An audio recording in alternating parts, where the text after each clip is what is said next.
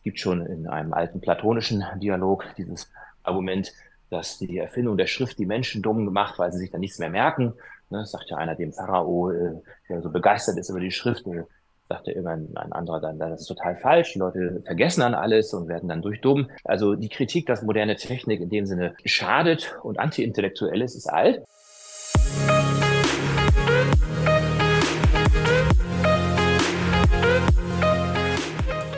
Hallo und herzlich willkommen bei How to Legal Tech, dem Podcast der studentischen Initiative iLegal. In unserem Format verknüpfen wir theoretisches Wissen mit den praktischen Anwendungsfällen. Hier lernst du etwas über Legal Tech. Auch diese Folge wird wieder präsentiert vom Wolters Klüver, die uns bei unserem Format unterstützen.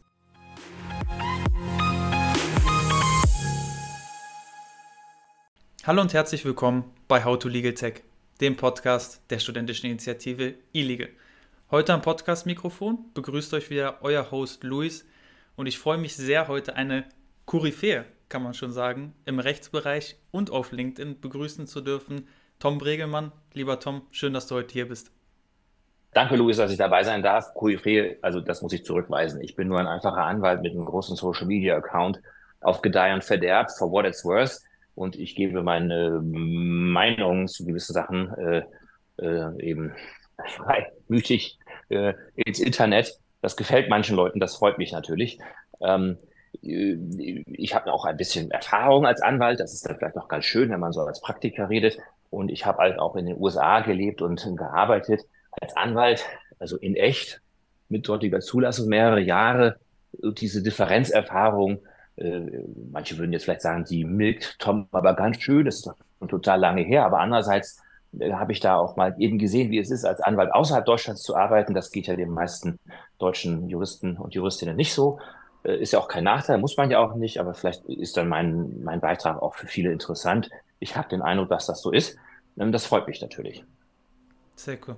Bescheiden, auf jeden Fall, der liebe Tom. Ja, ich hoffe, keine falsche Bescheidenheit. Also, sagen wir mal so, also es gibt wirklich weitaus besser gebildete und intelligente Menschen als mich. Aber ich, ich, ich habe irgendwie äh, eben meine Erfahrung so als Anwalt, äh, wie so gewisse Sachen dann in der Praxis so funktionieren. Deswegen kann man mal wegen neue Gesetze ganz schön kommentieren, weil man schon wieder sieht, warum sie nicht funktionieren werden. Äh, das ist dann also auch keine schlechte, schlechte Perspektive. Und ich glaube, das macht dann also auch Spaß, wenn ich dem Ausdruck gebe. Sehr cool. Lieber Tom, dann lass uns einmal konkret einsteigen, über was wir heute sprechen mhm. wollen. Aktuell bist du ja auch ähm, bei einem Thema besonders im Gespräch oder postest sehr viel, gibst ähm, sehr viel äh, Stellungnahmen dazu ab. Das ist das Thema KI, generative mhm. künstliche Intelligenz. Und mit dem Kollegen Dr. Daniel Half, den wir hier auch schon mal im Podcast hatten, habt ihr ja sogar auch einen Kurs gemacht, der sich speziell mhm. an Anwälte und Anwältinnen richtet, wo ihr, bitte korrigiere mich, wenn ich falsch liege, so ein bisschen die Basics auch zu dem Einsatz von mhm. KI, von ChatGPT in der Kanzlei wiedergibt. Wir wollen uns heute dem Thema ein bisschen von einer anderen Seite nähern. Wir sind ja hier auch ein studentisch geprägter Podcast, ein studentisches Podcast-Team und äh, wollen gerne beleuchten, welche Einflüsse der Einsatz von KI bei der Universität hat. Vielleicht magst du uns da als erstes mal einen kleinen Abriss geben. Was meinst du, auf welcher Seite stellen sich da Probleme aus der Sicht der Universitäten? Ja, ein Problem ist natürlich folgendes. Die Universitäten sollen ja Menschen letztendlich dazu befähigen, aufgeklärt und selbstkritisch äh, im jeweiligen Fach gebildet zu sein, äh, den bisherigen Stand der Wissenschaft zu kennen, zu kritisieren, weiterzuentwickeln, äh, durchaus auch aus eigenem Interesse, aber auch, wenn man so will, im Dienste der Gesellschaft. Wenn ich das jetzt so platt sagen kann, vielleicht kann man das auch wieder kritisieren, was ich gesagt habe. Und da stellt sich natürlich ein Problem, wenn äh, moderne Technik jetzt äh, den Jungen oder den Menschen oder den Studierenden hilft, das abzukürzen und es dann an Verständnis fehlt. Das ist dann eben die Furcht. Natürlich kann man sagen, diese Furcht war noch nie begründet. Der Taschenrechner hat die Menschen auch nicht dumm gemacht, ähm, sondern äh, man musste auch weiterhin Mathe können. Der Taschenrechner ist halt einfach ein, ein Hilfsmittel. Es gibt schon in einem alten platonischen Dialog dieses Argument, dass die Erfindung der Schrift die Menschen dumm gemacht, weil sie sich dann nichts mehr merken. Ne, das sagt ja einer dem Pharao, äh, der so begeistert ist über die Schrift, äh, sagte immer ein, anderer dann, das ist total falsch, die Leute vergessen dann alles und werden dann durchdumm. Also die Kritik, dass moderne Technik in dem Sinne äh, schadet und antiintellektuell ist, ist alt, ist auch durchaus kohärent. Und das ist auch hier das Problem. Wenn die Studierenden sich äh, Teile ihrer Seminararbeiten oder sonstigen abschlussqualifizierenden Arbeiten, Bachelorarbeit, Magisterarbeit oder andere Sachen ähm, von einem Computer fabrizieren lassen, ohne dass sie es selber verstehen, ne, dann ist das nicht gut. Ja, das ist gar nicht gut. Ne? Natürlich hast du jetzt auch schon das Problem, es darf nicht plagiiert werden, ähm, aber es kann auch jetzt schon natürlich sein, dass jemand eine Abschlussarbeit schreibt und äh, nicht plagiiert hat und trotzdem nicht verstanden hat, worüber er geschrieben hat und äh, dann vielleicht dann auch eine schlechte Note kriegt. Es ist so, dass jetzt eine Art von Verschärfung eintritt, weil es jetzt äh, eben möglich ist, sich Texte vorschreiben zu lassen von generativer KI, ob das nun ChatGPT ist oder BingChat oder Claude oder BART oder was es alles gibt, ähm, äh, die sehr einfach ist.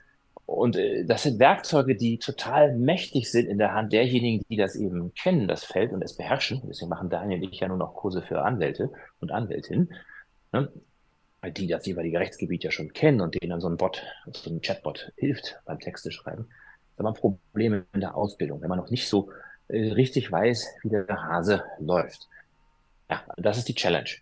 Ja? Und das, äh, das nächste Problem ist natürlich, wie erkenne ich das? Wir haben eben schon im Vorgespräch angekommen, angesprochen, KI-Detektoren, also Software, die versucht zu verstehen oder zu erkennen, ob ein Text mit einer KI geschrieben ist, scheitert. Scheitert alles schon deswegen, weil diese Texte eben zu menschenähnlich sind. Scheitert auch, weil äh, diskriminiert wird gegen Menschen, die nicht Muttersprachler sind. Denn die schreiben auch manchmal aus Sicht der Muttersprachler hölzern und dann schlägt der Detektor aus und man hat aber gar nicht äh, die KI benutzt. Das ist so wie ein Lügendetektor. Der misst ja auch nicht, ob man lügt, sondern ob man schwitzt. Und manche Leute schwitzen nun mal, obwohl sie nicht lügen. so, und das ist hier äh, das Problem. Also du hast ein mächtiges Tool, ähm, und dann ist eben die Frage, wie benutzt man es? Also, wenn ich den Taschenrechner meiner Kinder ansehe, hier in der achten und zehnten Klasse, das, der ist so mächtig, der Casio, also da könntest du auch, glaube ich, als Ingenieur noch eine ganze Menge mitmachen. Äh, aber äh, ein Achtklässler, ein Zehnklässler kann damit eben nicht so viel machen. Und im Zweifel äh, vertippt er sich und versucht eine Formel einzugeben und das klappt nicht und dann ist alles Murks.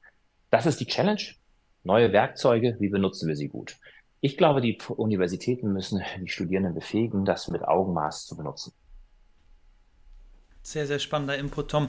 Es gibt ja auch eine Perspektive, wo dann ähm, Stürme immer laut werden und sagen, die Unis müssten sich vielleicht auch überlegen, ihre Prüfungsleistung zu ändern. Hältst du das mhm. auch für eine adäquate Möglichkeit, wie man jetzt aber gerade schon so rausgehört hat? Du glaubst eher, das System kann so bestehen bleiben, man soll den Juristen und Juristinnen eher zeigen, wie sie das nutzen können, hilfreich in der Arbeit, Vorbereitung, vielleicht auf Seminararbeiten man kann sich immer fragen, ob diese Systeme, die wir so haben in der Schule, in den Unis, dass also Noten erteilt werden und Leute dann letztendlich immer wieder aus dem System herausfallen. Also weiß ich nicht, ein paar Mal Staatsexamen versemmelt, dann hat man keinen Abschluss oder ein paar Mal äh, in der Schule schlechte Noten produziert und dann äh, kommt man nicht weiter. Äh, ob das so richtig ist? Ne? Also ich bin jetzt, ich, ich finde Noten schon richtig. Ja, ist aber die Frage, äh, wie man die äh, erzeugt oder was eigentlich das Hauptaugenmerk eines Systems ist. Also ist die Schule da, um Noten zu vergeben oder ist die Schule da, äh, selbstständige, äh, aufgeklärte Menschen äh, heranzuziehen? So ähnlich auch bei der Uni. Also wenn das Interesse ist, eben Abschlüsse zu produzieren und immer kräftig zu benoten oder rauszuprüfen, weiß ich nicht, was ich davon halten soll. Aber das ist ja eigentlich nicht der Ansatz von Unis. Was würde auch jede Uni das abstreiten? Das kann natürlich auch manchmal so sein. Also ähm, wenn man sich jetzt das mal bezogen auf die Juristen anguckt, da gibt es den Herrn Professor Kilian aus Köln, der ja immer sehr schöne Zahlen aufbereitet, auch gab es gerade weitere Berichte. Es ist ja so, bei den Juristen fangen ja, glaube ich, immer noch sehr viele an jedes Jahr. Ich glaube, 14.000 Leute fangen jedes Jahr an. Aber am Ende kommen irgendwie nur 7.000 raus nach dem zweiten Staatsexamen. Das ist erstmal eine Tatsache, will ich gar nicht gut oder schlecht finden.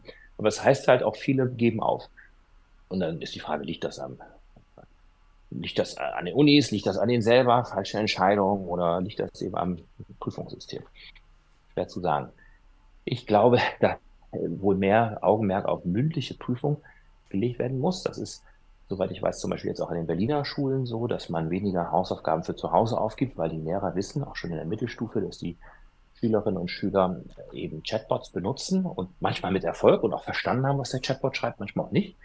Du kannst also jetzt im Moment eine Arbeit, eine Abschlussarbeit nicht mehr gut ansehen, ob ein Mensch oder ein Bot sie geschrieben hat. Und dann ist ja auch die Frage, was bewertest du da?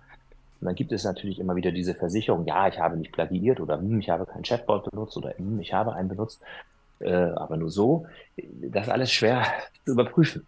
Jetzt ist es aber so, auch eine mündliche Prüfung hat natürlich Nachteile. Da hast du einen Vorteil, wenn du, weiß ich nicht, gewinnbringend rüberkommst oder eine gute Stimme hast. Wir wissen alle, dass äh, im Jurastudium die mündlichen Prüfungen, da gab es mehr Männer als Frauen, die prüfen und ähm, die waren vielleicht in der Tendenz äh, nicht so freigebig mit ihren Noten gegenüber den jungen Studentinnen äh, oder Examenskandidatinnen. Da gibt's ja auch so einen gewissen Bias. Das heißt also, eine mündliche Prüfung hat dann wieder andere Nachteile. Ne? Eine schöne schriftliche Prüfung, ähm, gerade wenn sie jetzt zum Beispiel am Computer durchgeführt wird, du also auch nicht mal an der Handschrift irgendwie irgendetwas erkennen kannst. Ne? Äh, also eine wäre ja eigentlich objektiver. Also äh, tut mir leid, wenn ich keine Lösung direkt habe, also, aber das Problem ist größer, als man denkt. Ne?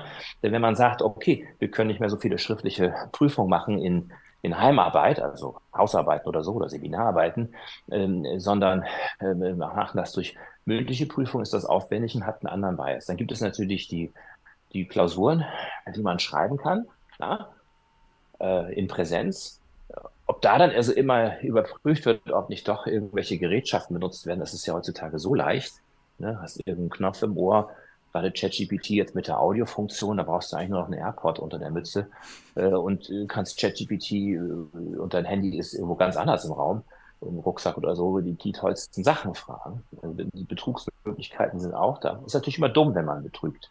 Es, man schadet sich ja selber damit, aber ah, dann hast du wieder das Problem, wer korrigiert denn die ganzen Klausuren? Das ist auch wieder schwierig. Multiple Choice ist auch schwierig. Also die Unis messen da mitdenken. Sie sollten das alles nicht verteufeln, denn wir leben nun mal in der jetzigen Welt. This is the world we live in. Also sollte man es auch ähm, akzeptieren, äh, dass das, was es gibt, äh, das ist das gibt. Das heißt noch lange nicht, dass man es gut findet. Ja, ganz und gar nicht. Aber ähm, ähm, einen, einen angemessenen Umgang mit den Texterzeugungsmaschinen sollten die Unis eigentlich den Studierenden beibringen. Jetzt könnte man natürlich sagen, ah, die müssen ihnen schon so viele andere Sachen beibringen, wann soll das denn noch geschehen? Das ist natürlich auch das Problem. Mhm. Äh, lieber Tom, vielen lieben Dank erstmal ähm, für diese tolle Perspektive. Ich glaube, du hast erstmal gut dargestellt, welche Challenges wir jetzt im universitären Bereich haben, welche Vor- und Nachteile es da auch gibt, wenn die Unis ihre Prüfungsleistungen umstellen würden. Und du hast es auch nochmal ganz toll beschrieben, welche Nachteile auch andere Prüfungsformate haben. Wenn wir jetzt mhm. von der Universitätsseite mal rüberschwenken für unsere Zuhörerinnen, wahrscheinlich die viel interessantere Seite auf die Studierendenbrille. Ähm, mhm. Kannst du mal einen Tipp geben? Wie gesagt, du und äh, Daniel Half, ihr macht das ja auch sehr schön in eurem Online-Kurs vielleicht so einen kleinen Blueprint geben, was sind so für dich prädestinierte Bereiche, wo Studenten ChatGPT oder andere generative AI nutzen können und vielleicht auch gleich mal wie so eine Art Bedienungshandbuch den Leuten mitgeben, so wie gehe ich am besten mit diesem System überhaupt um? Also diese Chatbots sind alle sehr gut da drin zu helfen äh, beim Beantworten dummer Fragen. Ne? Man traut sich ja häufig im normalen Leben nicht dumme Fragen zu stellen. Dabei gibt es ja die Einstellung, eigentlich keine Frage ist eine dumme Frage, sondern ist erlaubt. Aber du weißt ja, wie es so sozial ist.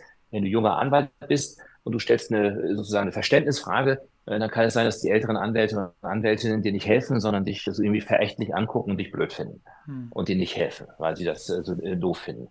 Das kann dir genauso auch der, an der Uni passieren. Und äh, häufig ist es so, dass Google dir jetzt äh, beim Google nicht unbedingt eine, eine Antwort gibt.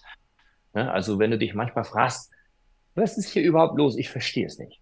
Ja, dann ist es tatsächlich so, dass diese merkwürdigen Chatbots dir häufig, äh, gerade wenn du dann ChatGPT zum Beispiel mit Bing verbindest äh, oder Google Bart benutzt, äh, dir zusammen mit einer Google-Recherche äh, eine Antwort geben, die dir eine äh, kohärente Kurzvorstellung gibt, worum es eigentlich gehen könnte. Das ist natürlich alles gefährlich.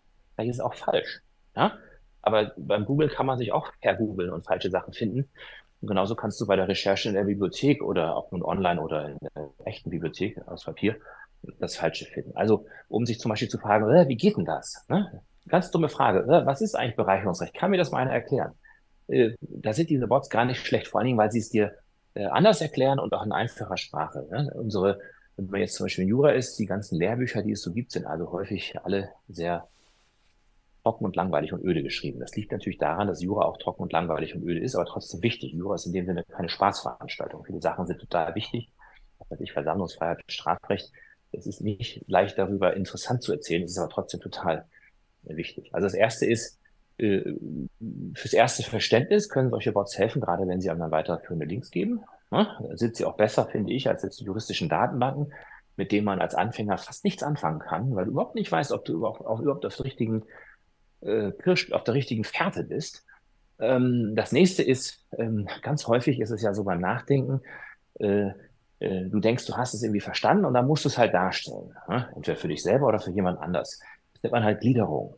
Jetzt ist es so, das Erstellen einer Gliederung ist eine ganz wesentliche intellektuelle Leistung. Wenn du gut gliedern kannst, ähm, kann es immer auch sein, dass du was übersiehst, weil du nur mal so gegliedert hast, dass irgendein Punkt nicht relevant ist. relevant ist, das dann vielleicht ein Fehler. Aber dadurch äh, merkst, merkt man auch, ob du etwas verstanden hast. Aber manchmal ist der Anfang halt schwer. Und da helfen einem diese Chatbots auch bei der Ideengenerierung zu Gliederung. Also was, was prüfe ich hier eigentlich? Was mache ich hier eigentlich? Ne? Das haben, also, wenn ich jetzt wieder von Juristen sprechen darf, ne, du hast auch als junger Jurist, auch als älterer, aber als jüngerer Jurist hast du tolle Ideen, denkst dir, hier, das und das ist relevant. Und irgendwie merkst du, ich rühre das, versuchst du das dann zu strukturieren, es funktioniert irgendwie nicht. Und dann kommen immer diese anderen Kolleginnen und Kollegen und fragen dann, was prüfst du eigentlich gerade? Und ich sage, äh, äh, ich habe hier tolle Sachen gefunden, aber irgendwie habe ich noch nicht die Darstellung gefunden. Und die ist aber auch äh, wichtig in, in, in vielen Metiers, aber gerade beim Juristischen. Dabei kann dir das helfen. Dann ist es so, ich muss sehr davor warnen, ChatGPT oder diese anderen Bots einfach so zur, zur Recherche zu benutzen oder zum Erstellen von Texten, die sozusagen dann schon als Ergebnis sind. Das können die nicht. Ja? Sondern das sind Dinge, mit denen man gliedern kann, mit denen man so eine, eine Übersicht erzeugen kann oder eben ein Text, der so ist, wie man ihn möchte. Aber man ist selber dann der Herr des oder die Herrin des Textes. Und das ist gefährlich, wenn man noch nicht so viel Ahnung hat. Ne? Also sagen wir mal, du musst ein juristisches Gutachten schreiben und du hast dich dann irgendwann davon überzeugt, so ist die Lösung. Dann kann dir ChatGPT Teile davon schreiben, weil du ChatGPT sagst, schreib es bitte so, schreib es bitte so hin. Ich habe gerade, habe keine Lust, es ist außerdem oder ich mache was anderes. Äh, das kann ChatGPT dir zwei, drei Seiten schreiben. Und letztendlich ist es dann so geschrieben, wie du möchtest. Ja, du hast das sozusagen den Bot in die Richtung geschickt. Die kann aber total falsch sein. Ja, das ist dann dein Problem. Äh, das ist das. Ich meine, du kannst diese Bots ja auch immer als, als zu Gesprächspartner machen. Das ist auch, äh, das kann man auch doof finden, sozusagen die Vereinsamung vom Rechner. Jetzt sind die Leute schon hängen nur in den sozialen Medien rum und jetzt chatten sie auch noch die ganze Zeit mit ihrem Bot. Das ist ein Problem. Klar, aber die Menschen sind unterschiedlich. Manche Menschen sind sehr sozial, also gregarious, wie man so sagt auf Englisch, ne? und äh, sehr gesprächig und fühlen sich wohl in Gesellschaft. Das geht aber nicht allen so. Manche Leute sind noch introvertierter oder brauchen eine Weile, um aufzutauen. Warum nicht äh, äh, äh, auch zugeben, dass manche Leute mit solchen technischen Mitteln in dem Sinne vielleicht sogar besser funktionieren und dann auch wieder gesellschaftsfähiger sind ähm, als vorher. Also das Beispiel Videoverhandlung. Weißt du, manche Leute sind ungern im Gerichtssaal, weil es einfach unschön ist. Die sind uralt, entweder aus den 60ern oder von vor 120 Jahren. Das ist ein merkwürdiger Umgang. Das passt nicht jedem. Und manche Leute finden es irgendwie angenehmer, in der Kamera zu sein und tauen dann erst auf. Ja, andere finden das dann wieder doof. Also, wie soll ich sagen, es ist eigentlich schön, dass man jetzt mehr, mehr, mehr hat, mehr zum Generieren von Ideen und zum Analysieren von Text. Ne? Was man zum Beispiel auch machen kann, ist, du kannst ja Textbestandteile, Textbrocken hineinkopieren und den Bot zum Beispiel bitten, erkläre mir das. Ja? Das ist ja zum Beispiel, ich weiß nicht, wie dir das ging, äh, also als ich zum Beispiel Staatsrecht studiert habe, ne? also da muss ich sagen, äh, Grundgesetz hat mir relativ schnell eingeleuchtet und ich dachte, das ist ja echt eine tolle Verfassung und meine Güte. Aber etliche Sachen, ich weiß noch, der Grundsatz der Verhältnismäßigkeit ist ja, wenn man so drüber nachdenkt, total toll und sehr schön. Aber das im Einzelfall anzuwenden, ist gar nicht so einfach. Es ist halt Jura. Ja, und äh, da hat man manchmal lange über Sachen nachgedacht und nicht verstanden oder ist auch falsch und schlecht geschrieben. Da finde ich es zum Beispiel auch nicht schlecht, äh, so ein Bot zum äh, Verbesserung deiner Schreibe zu verwenden. Das ist zum Beispiel ein ganz wichtiger Punkt. Das machen der eine und ich auch. Man hat etwas geschrieben, man hat auch Ahnung ungefähr von der Sache und sagt sich, okay, das könnte man jetzt aber besser schreiben, so wie man sonst durch über einen Text rübergeht und editiert, kürzt, verlängert, ausbessert und so. Das können diese Bots auch. Du kannst also deinen eigenen Text hineintun und sagen, okay, kannst du den bitte kürzen oder lieber Bot, mach mal aus allen Schachtelsätzen normale Sätze Und dann kommt man natürlich drauf, alles, was der Bot kann, das kannst du irgendwann auch. Ja, aber der Bot macht es vielleicht schneller oder macht es zu einer Zeit, wo du selber emotional gerade keine Lust hast, den inneren Schweinehund nicht überwunden hast, von äh, jetzt muss ich das nochmal überarbeiten. Und das ist eigentlich ganz, ganz cool. Das sind also letztendlich ist es, läuft es darauf hinaus, dass du ein weiteres Helferlein hast. Hm. So, jetzt habe ich meine lange Suade und Rede hier erstmal durchgezogen. Also so genial ist das alles auch nicht. Wir retten damit nicht die Welt und werden auch den Klimawandel damit nicht aufhalten und alles Mögliche. Aber es kann uns äh, beim Schreiben äh, durchaus helfen und dann bin ich eigentlich dafür. Aber es muss halt mit Bewusstsein geschehen. Definitiv. Finde ich ein sehr, sehr schönes Schlussstatement, was du gebracht hast, Tom. Gibt es sonst noch Ressourcen, die dir einfallen? Der Kurs, den wir jetzt schon so oft thematisiert haben, der ist ja vor allem für Anwälte und Anwältinnen, den du konzipiert hast, zusammen mit Daniel Half zusammen. Gibt es noch andere Ressourcen im Internet, vielleicht auch frei verfügbar, gerade die sich äh, für junge Leute eignen, für Studenten und Studentinnen eignen würden, wo man sich dem Thema noch etwas ausgiebiger widmen kann? Es gibt noch nicht so viel. Ich sage auch immer, naja, ihr könnt die Bots auch selber benutzen. Gerade viele haben ja einen Gmail-Account und können eigentlich BART von Google sehr leicht benutzen. Ich überlege immer noch mal mit einer Uni zu kooperieren und vielleicht mal so einen Kurs für Studierende anzubieten. Zu sagen, so, jetzt machen wir es mal. Das ist dann auch so ein gewisses so ein Coaching, also dass man sich dann auch traut, das äh, überhaupt zu benutzen. Ne? Ich weiß ja nicht, wie es dir geht. Äh, also zum Beispiel Google ist ja nun schon, äh, jetzt glaube ich 25 Jahre alt. Und ich habe immer wieder den Eindruck, daran merkst du, dass ich jetzt auch schon so mittelalt bin und so langsam irgendwie blöd werde. Ich habe den Eindruck, die jüngeren Leute können nicht mehr gut googeln. Vielleicht die mittleren auch nicht so. Also der, der Umgang mit der Technik, die uns nun mal umgibt, for better or worse, muss, glaube ich, immer wieder neu, neu erlernt werden. Ähm, es gibt nicht so viele Ressourcen, ähm, muss ich sagen. Ähm, leider nicht. Ne? Also äh, tut mir leid. Es, ist wirklich so. Haben wir es doch gibt was natürlich äh, legaltech.de, ja.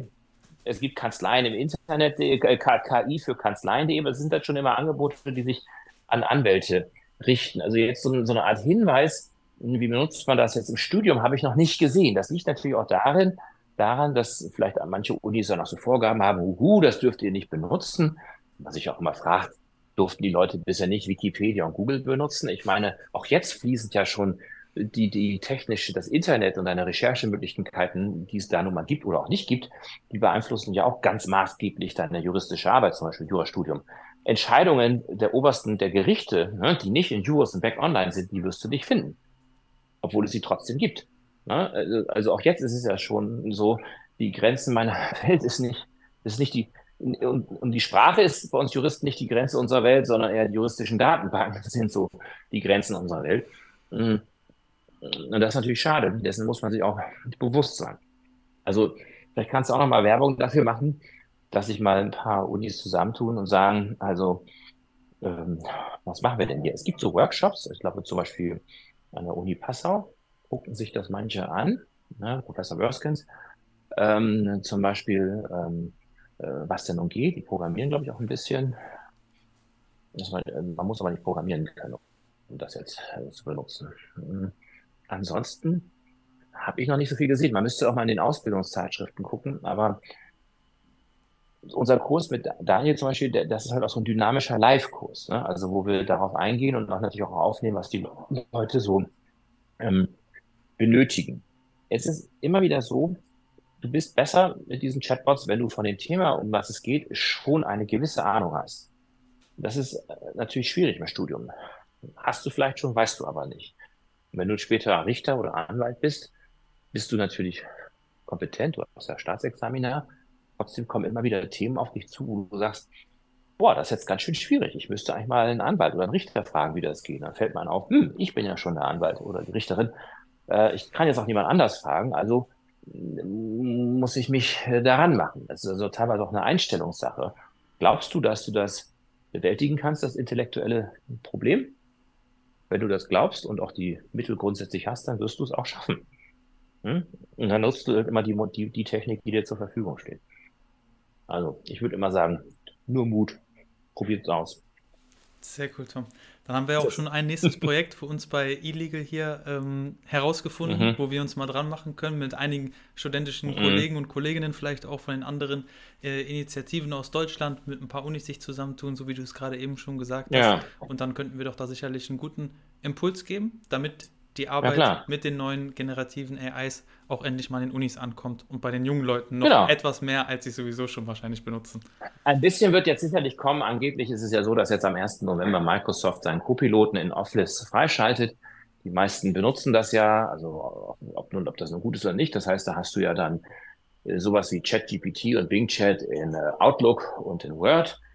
Ähm, und dann äh, ist das letztendlich sehr schnell wird das etwas sein, was im Hintergrund so ist wie die Rechtschreib- und Grammatikprüfung. Ne?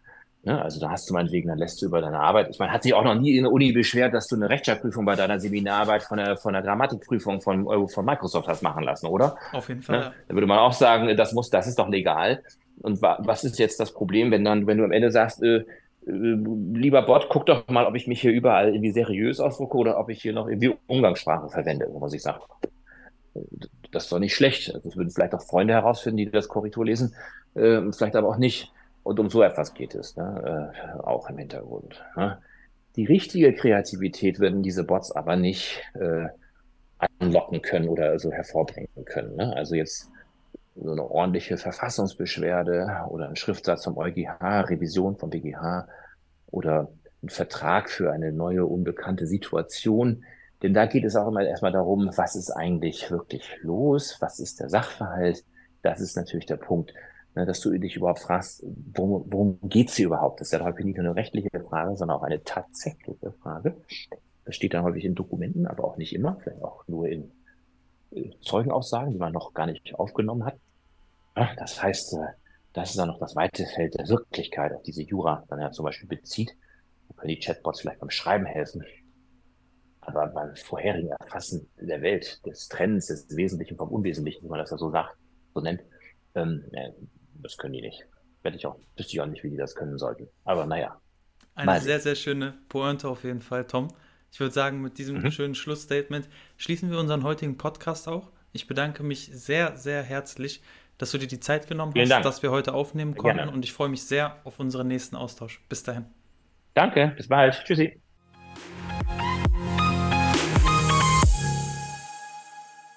Und damit verabschieden wir uns auch für diese Folge bei How to Legal Tech. Wie immer freuen wir uns über Anregungen, Lob und Kritik. Schreibt uns gerne über Social Media und lasst eine Bewertung in eurer Podcast-App da. Bis zum nächsten Mal bei How to Legal Tech.